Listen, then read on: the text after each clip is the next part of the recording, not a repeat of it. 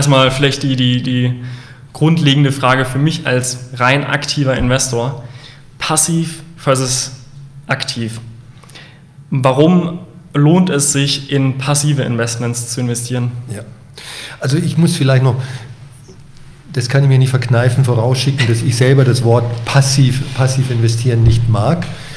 Äh, ich habe mal versucht äh, zu googeln und herauszufinden, woher der Begriff überhaupt kommt, Active Investing, Passive Investing mhm. und so weiter. Ist mir nicht gelungen.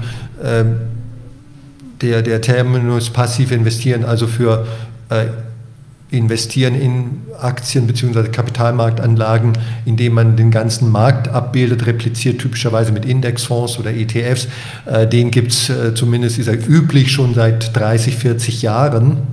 Aber wer ihn jetzt äh, geprägt hat, das weiß ich nicht. Irgendwo habe ich mal aufgeschnappt, dass ein gehässiger, aktiver Investor, also jemand, der Stockpicking macht oder Market Timing, also versucht, den Markt zu schlagen, die Assetklassen Renditen zu übertreffen, dass derjenige, äh, irgendeiner von denen äh, in einem genialen Marketing-Coup äh, äh, die Begrifflichkeit passiv investieren erfunden hat okay. und dieses Etikett dann den Leuten, äh, das war Anfang der 70er Jahre, also auch schon vor 50 Jahren, aufgedrückt hat, die äh, eben genau das nicht machen wollten und das für, für den falschen Weg halten, weil passiv, das Wort passiv, das Adjektiv passiv eine negative Konnotation hat. Niemand möchte gerne im Leben passiv sein. Hm. Also äh, ich glaube, das brauche ich nicht groß auszuführen.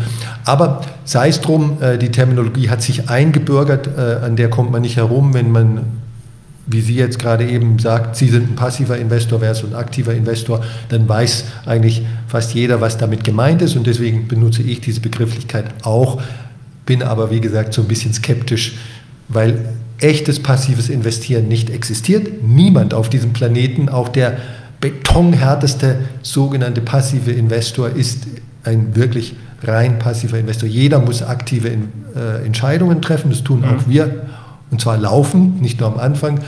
Aber ein passiver Investor wird nicht so häufig Entscheidungen treffen im Sinne von rein raus und er wird auch teilweise andere Entscheidungen treffen und meines Erachtens auch einfachere Entscheidungen treffen. Aber das war jetzt ein bisschen langer vor, äh, Vorgeplänkel und Monolog, aber mir war es wichtig, das äh, rüberzubringen. Passiv investieren hat übrigens nichts mit passivem Einkommen zu tun, wird auch gerne mhm. verwechselt. Völlig unterschiedliche Dinge. Ne? Ja. Ich, so. ich habe mir jetzt also so, als ich darüber jetzt philosophiert habe in meinem Kopf, konnte ich irgendwie erstmal sagen, okay, vielleicht ist das eine zeitliche Konstante, wo man sagt, der aktive Investor investiert erstmal zeitlich mehr in das Investment. Ähm, andere, eine andere Möglichkeit wäre zu sagen, äh, im klassischen Asset Management, wenn man irgendwie jetzt ein Unternehmen kauft und aktiv im Unternehmen mitwirkt, dann ist es für mich auch nochmal ein ja. Stück aktiver. Ne? Ähm, ich glaube ja, so, so wie, wie die meisten das äh, erstmal so für sich, äh, Terminologie, wie sie auch schon mhm. rein definiert wurde, historisch, es ist halt dieses ganz klassische ETF oder Indexfonds. Genau. Ne? also passiv investieren, sorry, wenn ich Sie unterbreche, ist eigentlich ähm, in, mit, im Bereich Kapitalmarktinvestments, wir kommen ja dann später zu Immobilien, äh, in ganze Märkte, also ganze Assetklassen, zum Beispiel den globalen Aktienmarkt investieren, nicht einzelne Aktien herauspicken und das auf Buy-and-Hold-Basis tun. Ganz, ganz wichtig. Also ETFs äh, nutzen, einen, einen breit gestreuten Aktien-ETF zu nutzen, zum Beispiel den MSCI World oder noch breiter gestreute mhm. Aktien-ETFs, alleine ist absolut kein passives Investment. Mhm. Ich muss das, dieses, äh, dieses Vehikel, den ETF, den breit gestreuten, mit Betonung auf breit gestreuten ETF, sonst kann er sowieso keine Assetklasse abbilden, auch noch erhalten im Sinne von Buy and Hold.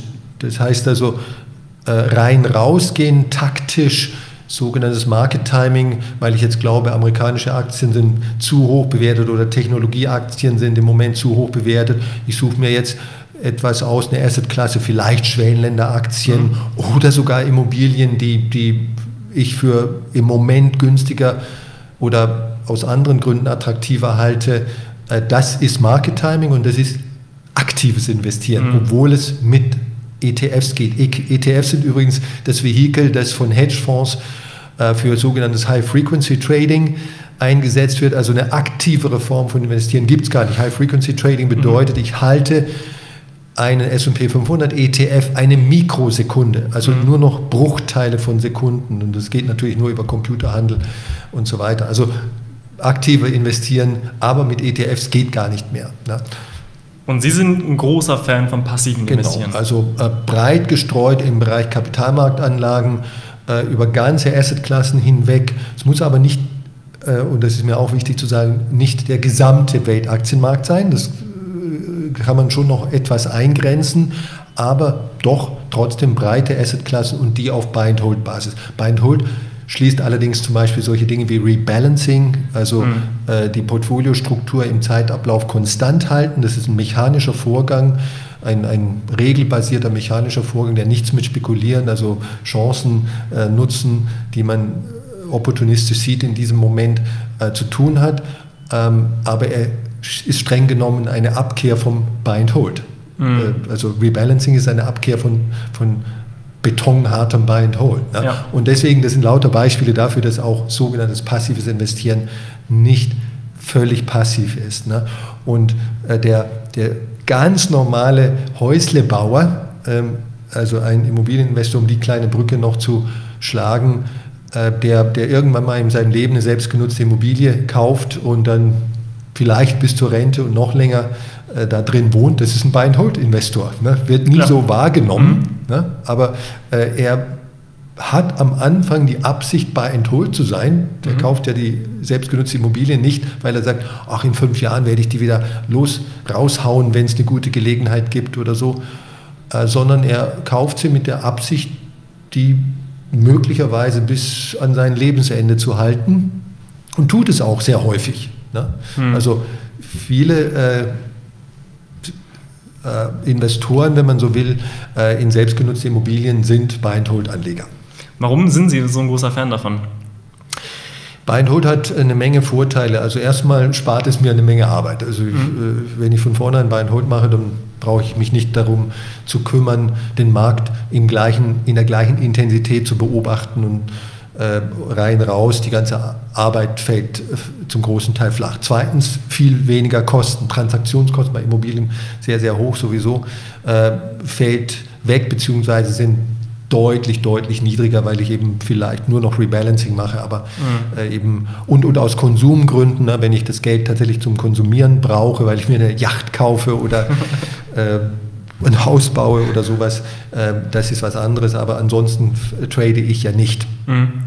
Äh, der dritte Vorteil sind steuerliche Vorteile, wird sehr gerne übersehen, auch bei Kapitalmarktanlagen, wenn ich den, äh, die Kursgewinne, die ungefähr zwei Drittel bis drei Viertel der gesamten Rendite, der Aktiengesamtrendite darstelle. Das mhm. andere Viertel, das andere Drittel sind Dividendenrenditen, die werden laufend besteuert, also jedes Jahr, Abgeltungssteuer mhm. und so weiter, egal ob thesauriert bei Fonds oder nicht.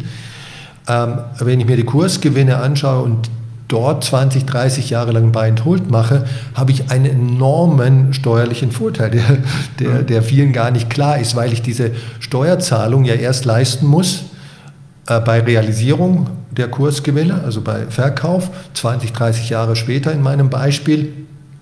Und ähm, das Verschieben eines, also wenn ich jetzt dieses Jahr 100 Euro Kursgewinn gemacht habe, muss ich genau diese 100 Euro Kursgewinn in 30 Jahren versteuern. Mhm. Ja, nicht die nächsten 100 Euro, die ich nächstes Jahr mhm. oder die nächsten 10 Euro, die ich auf diese 100 Euro jetzt gemacht habe. Und ähm, je länger ich diese Steuerzahlung verschiebe in die Zukunft, desto jeder äh, BWLer wird es verstehen können und auch äh, viele andere, ähm, desto geringer ist der Barwert dieser Steuerzahlung. Ja, das klassische ja. zinslose Darlehen vom Staat. Genau, zinsloses Darlehen vom Staat. Hat der äh, liebe große Warren Buffett schon oft so genannt und ähm, das ist auch nochmal halt ein, ein, ein, deutlicher Vorteil von Buy and Hold, der so Pi mal Daumen unter dem deutschen Abgeltungssteuerregime von 26,4 Prozent Flat äh, Tax sozusagen auf Kursgewinne ähm, über, also bei, bei etwa 30 Jahren auf diese Kursgewinne ähm, die, die Nachsteuerrendite um etwa einen Prozentpunkt mhm. erhöht. Krass. Das ist ein Haufen Geld, ne? wenn, wenn ja. Leute äh, bei ETFs sich schlagen um äh, ja, 0,2 oder 0,25 Prozent. Mhm. Ne? Äh, und hier haben wir einen Prozentpunkt per annum Ähm, allerdings muss ich natürlich das Asset 30 Jahre halten, sonst äh, ist der Vorteil entsprechend geringer. Ne? Ja, aber wenn wir schon jetzt bei Warren Buffett sind mhm. und ähm, wir haben vorhin oder Sie haben vorhin schon von einer sehr breiten Streuung gesprochen, ähm, wir wissen ja, dass zu Anfangszeiten von Warren Buffett da gab es nichts mit Breitstreuen. Das war ganz klassisches Stockpicking, ja. ganz klassisches Overconfidence und ähm, er hat ja sehr stark auch in den Unternehmen mitgewirkt, ja. die er, in die er investiert hat. Warren Buffett ist, da haben Sie absolut recht, also er, er hat begrenzte Diversifikation. Also ich glaube, so äh, der größte Teil seines Vermögens ist immer so in 15 bis 20 Aktien investiert und dann noch ein kleinerer Teil, ich weiß jetzt nicht, ob es 10 oder 20 Prozent mhm. sind, in nochmal 50, 60 andere, aber die bewegen die Tachonadel eigentlich kaum. Also er ist eine gewisse kleine Diversifikation. Genau, und ich, ich erinnere mich, ich glaube, das war 1962, da war, da ist er wirklich große Teile seines Geldes hat er in eine äh, Windmill Manufacturing Company investiert. Mhm ähm, wo er dann ganz am Ende ja. 70 Prozent gehalten hatte mhm. und hat dort auch aktiv mitgewirkt. Für mich ist die Frage, wenn heutzutage wir einen neuen Warren Buffett erwarten, wird dieser Warren Buffett ganz klassisch Indexfonds investieren, breit gestreut, oder würde er wie damals vor 60 Jahren ganz klassisch kleine, ganz kleine Unternehmen aufkaufen und äh, ja. ja. sanieren? Das ist eine sehr gute Frage, finde ich. Also ich glaube, Warren Buffett ist eher ein Unternehmer als ein Finanzinvestor gewesen. Na, jetzt, was bedeutet Unternehmer mhm. versus Finanzinvestor? Na, äh, ich bin ein Finanzinvestor mit meinem privaten Geld. Mhm. Äh, ich kaufe mir ETFs und Indexfonds und streue über Tausende von Unternehmen und mehrere hundert äh, äh, Unternehmen im Sinne von Unternehmensanleihen, also Anleihenemittenten und auch Dutzende von Staaten. Das ist ein Finanzinvestor, der mhm. nicht in die Unternehmensführung mit eingreift, dessen Beteiligungen keinen im aktienrechtlichen Sinne keine Kontrolle ermöglichen, also typischerweise unter, deutlich unter 1% des Unternehmens hält. Mhm. Auch steuerrechtlich macht das übrigens einen großen Klar. Unterschied. Äh, die 1%-Hürde, die 10%-Hürde, 15%, mhm. je nach Steuer, Einkommensteuer, Erbschaftssteuer Kapitalertragssteuer und so weiter. So, also ein, ein, Finanzinvestor ist jemand, der keine Kontrolle ausübt, also in dem Sinne ein passiver Investor, jetzt wieder ja. eine andere Bedeutung, äh, der einfach nur die Dividenden mitnimmt und äh, er kann zwar zur äh, Jahresversammlung, Aktien, Aktionärsversammlung gehen, aber er wird da letztlich nichts bewirken, weil er keine nennenswerte Beteiligung hat. Seine Beteiligung ist zu klein.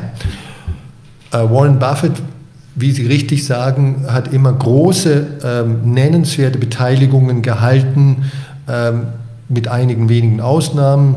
Also äh, in den meisten Fällen waren diese Beteiligungen über 10 Prozent, manchmal über 25 Prozent.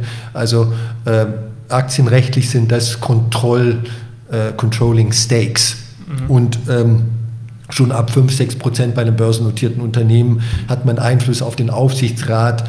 Ähm, und äh, in dem Sinne hat er in die Unternehmensführung mit eingegriffen, fast so wie so ein Private Equity äh, Investor, bei dem der, der, Eingriff sehr stark ist in der Regel. Ähm, und in dem Sinne ist er eben kein reiner Finanzinvestor. Ne? Und ihn, schon da fängt es an, kann man Warren Buffett überhaupt vergleichen mit einem Peter Lynch, ne?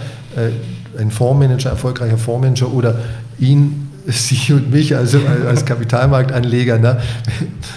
eigentlich nicht, ja. weil er ein Unternehmer ist.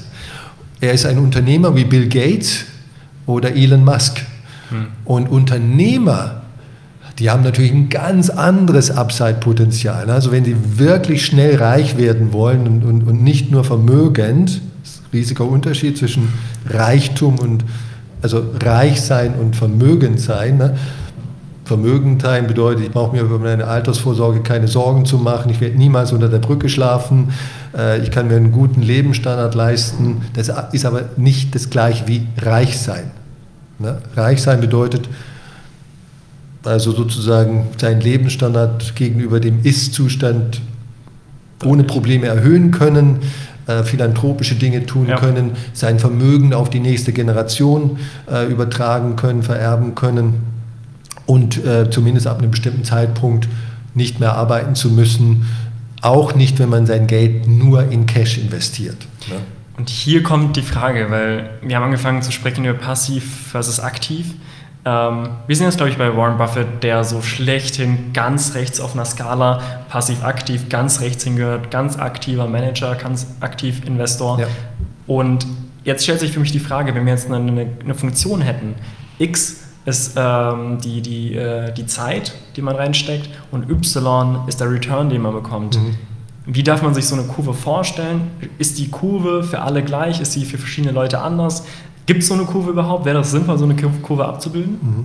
Also ich wüsste jetzt nicht, dass das jemand in der Form schon mal gemacht hat. Interessante, eine interessante Überlegung ist es. Also bei unternehmerischer Aktivität können Sie äh, interne, einen internen Zinsfuß, also einen ein Return auf, äh, auf Ihr Eigenkapital haben, der 100 oder 1000 Prozent ist, ne, der, der oberhalb der Skala ist, der gar nicht mehr messbar ist. Ne. Der Begriff äh, 10x im, äh, im Venture Capital bedeutet, man verzehnfacht 10 mal 100 Prozent, ist es 1000 Prozent Rendite, ähm, sein Investment innerhalb einer überschaubaren Zeit, mhm. maximal 10 Jahre. Ne.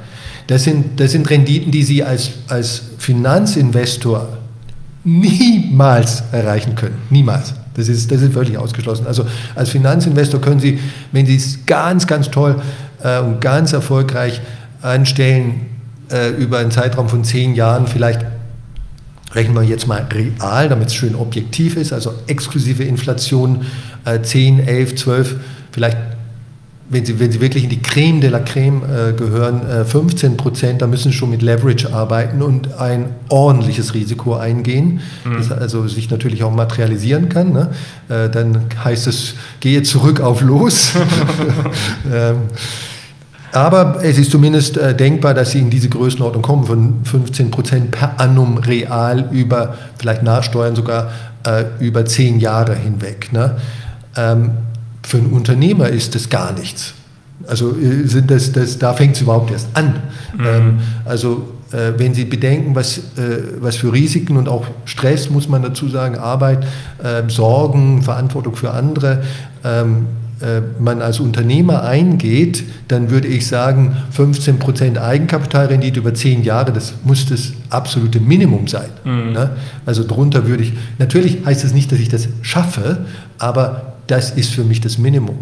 Ähm, und äh, die nehmen wir jetzt mal ganz extreme Fälle wie Elon Musk, der jetzt äh, neuerdings, glaube ich, äh, Bill Gates beim, beim äh, Wohlstand oder Vermögen überholt hat. Ähm, oder Jeff Bezos, das sind Leute, die natürlich über, über 20, 30 Jahre lang, äh, äh, ich weiß nicht, ich habe es nicht ausgerechnet, aber 30, 40, 50, 100 Prozent, 200 Prozent Return on Equity hatten und das können sie nur mit unternehmerischer Tätigkeit tun, weil dort halt Scaling, Scaling und Leveraging in vielerlei Hinsicht stattfindet. Ne? 100 Leute arbeiten für sie. Wenn jeder nur einen gewissen Mehrwert über das Gehalt, das er verdient, mhm. also wenn sie 100 Beschäftigte haben, jetzt nur mal ein Beispiel, das ist nicht das einzige, ähm, dann und sie kriegen von diesen kleinen Mehrwert von 100 Mitarbeitern, ne, die kriegen alle ihr ordentliches Gehalt, ne, ihre Rentenversicherung, alles kriegen sie alles, aber sie kriegen noch zusätzlich von allen 100 ähm, diesen kleinen ähm, Mehrwert oder auch großen Mehrwert, den der Einzelne schafft. Ähm, das ist Scaling. Ne? Mhm. Und äh, finanzieller Leverage äh, kommt auch noch hinzu, natürlich, das ist eher für alle gut verständlich, und operativer Leverage nach Fixkostendegression. Äh, Sie haben äh, nur einen bestimmten kleinen Fixkostenblock mhm. oder jedenfalls einen fixen Kostenblock, während Ihr Umsatz nach oben geht. Äh, die Kosten wachsen langsamer als der Umsatz. Auf die Art und Weise kann man dann wirklich einen enormen Hebel generieren. Aber dazu muss man Unternehmer sein. Aber geht das, dass man sagt, man macht das in Anführungsstrichen ein bisschen passiver als Warren Buffett und macht das neben dem Job, dass man sagt, man sucht sich ein Unternehmen, äh, was jetzt erstmal vielleicht auch nicht börsennotiert ist, investiert dort rein, äh, hilft ab und zu mal mit oder so und hat so noch einen höheren Hebel oder? Also ich glaube nicht, dass es als äh, sozusagen Nebenberuf Spekulant, ich meine das jetzt äh, neutral und, und wertneutral, ne? so ähm, äh, wie unser äh, lieber ähm, Costolani, ne? er nannte sich mhm. auch Spekulant, also jemand, der einfach äh, versucht, spekulativ äh, gute Aktien zu finden. Eine ehrenwerte Tätigkeit, das meine ich nicht herablassen. Ähm, ich glaube, nebenberuflich äh, sowas zu, äh, diesen, diese Art von Scaling oder Leverage äh, zu erreichen, ist nicht möglich. Also finanziellen Leverage. Ne? Sie können zu einer Direktbank oder einer, von einer normalen Bank gehen und Ihr Aktienportfolio beleihen, mhm. zu 50 Prozent, so wie Sie eine Immobilie beleihen. Mhm. Äh, das ist eigentlich völlig unproblematisch. Sie können mittlerweile jede Pri äh, Direktbank, Onlinebank freut sich, wenn Sie dort äh, Ihr Immobilienportfolio leveragen, weil Sie dann halt mehr verdienen, ist ja klar. Und äh, wie gesagt, bis zu 50 Prozent bei Aktien ist es möglich. Äh, die Zinsen, Zinssätze sind etwas höher als Immobilien, im Immobilienbereich, aber nicht mehr viel. Das war mal vor zehn Jahren noch anders. Ähm, der einzige oder die einzigen zwei großen Nachteile, die, die solche Wertpapierkredite haben gegenüber Immobilienkrediten, sind, sie sind immer variabel verzinslich. Mhm. Sie können meines Wissens da keine Festzinsbindungen über zehn Jahre oder noch länger bekommen. Und Sie haben das große Risiko eines Margin Calls, ja. was beim Immobiliendarlehensbereich eher gering ist. Also es ist nicht völlig ausgeschlossen, dass Klar. wenn Ihre Immobilie, mhm. da gibt es auch sogenannte Covenants, aber de facto ist das Risiko gering äh, eines Margin Calls im, ja. im, Immobilienbereich. Und das haben Sie halt, also da, wenn, wenn Sie dann halt das Pech haben, jetzt ist äh, Aktiencrash wie Anfang des Jahres 2020, Corona, äh, fast 40 Prozent Markteinbruch und Sie, be, Sie beleihen mhm. Ihr Portfolio mit 50 Prozent. Ne? Das ist jetzt 50 Prozent weniger wert. Ne? Äh. Entschuldigung, 40 Prozent weniger wert. Ähm, dann müssen Sie entweder Aktien verkaufen oder nachbesichern, also mhm. zusätzliche Sicherheiten liefern. Und wenn Sie das Letztere nicht können, müssen Sie Ersteres machen, Aktien mhm. verkaufen und ausgerechnet dann, wenn die jetzt gerade 40 äh, Prozent weniger wert sind. Das ja. ist natürlich nicht besonders gut. Aber, aber grundsätzlich geht es und äh, wenn man moderat äh, leverage, dann ist dieses Risiko, was ich gerade beschrieben habe, auch entsprechend geringer. Mhm. Aber damit kommen sie eben nie in diese Größenordnungen, die wir vorhin so ein bisschen beschrieben haben. Ne? Also sie können ein klein bisschen Scaling, ein klein bisschen Leveraging machen, aber nicht, nicht sehr viel als äh, nebenberuflicher äh, Finanzinvestor. Und das gilt meines Erachtens auch so ein bisschen